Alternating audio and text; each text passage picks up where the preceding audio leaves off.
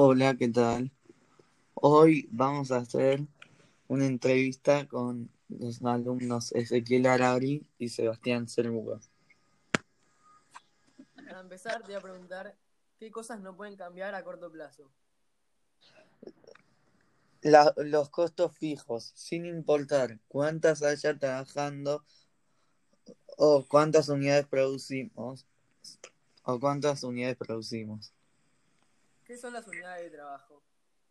Las unidades de trabajo son los empleados fijos que trabajan a tiempo completo durante un mes. Eh, ¿Cuáles son los costos variables?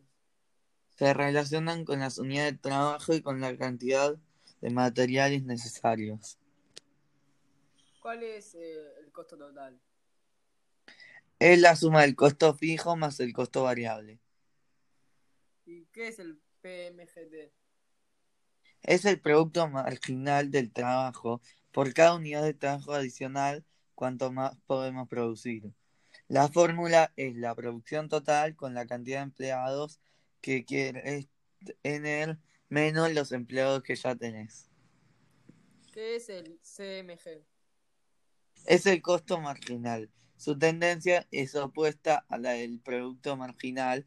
La fórmula es el costo que vas a tener con dos empleados menos el costo que ya tenés con uno, dividido la producción que vas a tener con dos menos la producción que tenés con uno. ¿Qué es el CBME? Es el costo variable medio. La fórmula es el costo variable dividido la producción total. ¿Qué, qué es el CFME? Es el costo fijo medio. La fórmula es el costo fijo dividido la producción total. ¿Y ¿Qué es el CTME? Es el costo total. La fórmula es el costo total dividido la producción total. ¿En qué se relaciona el costo variable medio y el costo marginal? Cuando el costo marginal es menor que el costo variable medio, significa que a medida que aumenta la producción, el costo variable medio disminuye. ¿Y el costo total medio en qué se relaciona con las últimas dos? Cuando los costos marginales son menores que el costo total medio, cuando produzcas unidades adicionales, se reducirá el punto del costo total medio hasta que se crucen. ¿En qué se relaciona el costo fijo medio a estas tres? A medida que tenés más producción, el costo fijo medio disminuye, ya que se distribuye entre más producción. Eh, ¿Qué son los costos fijos? Son los costos que no varían aunque cambie el número de empleados. ¿De qué dependen los costos variables? Dependen de los empleados, por ejemplo, el seguro de vida, los gastos en comida, entre otras cosas.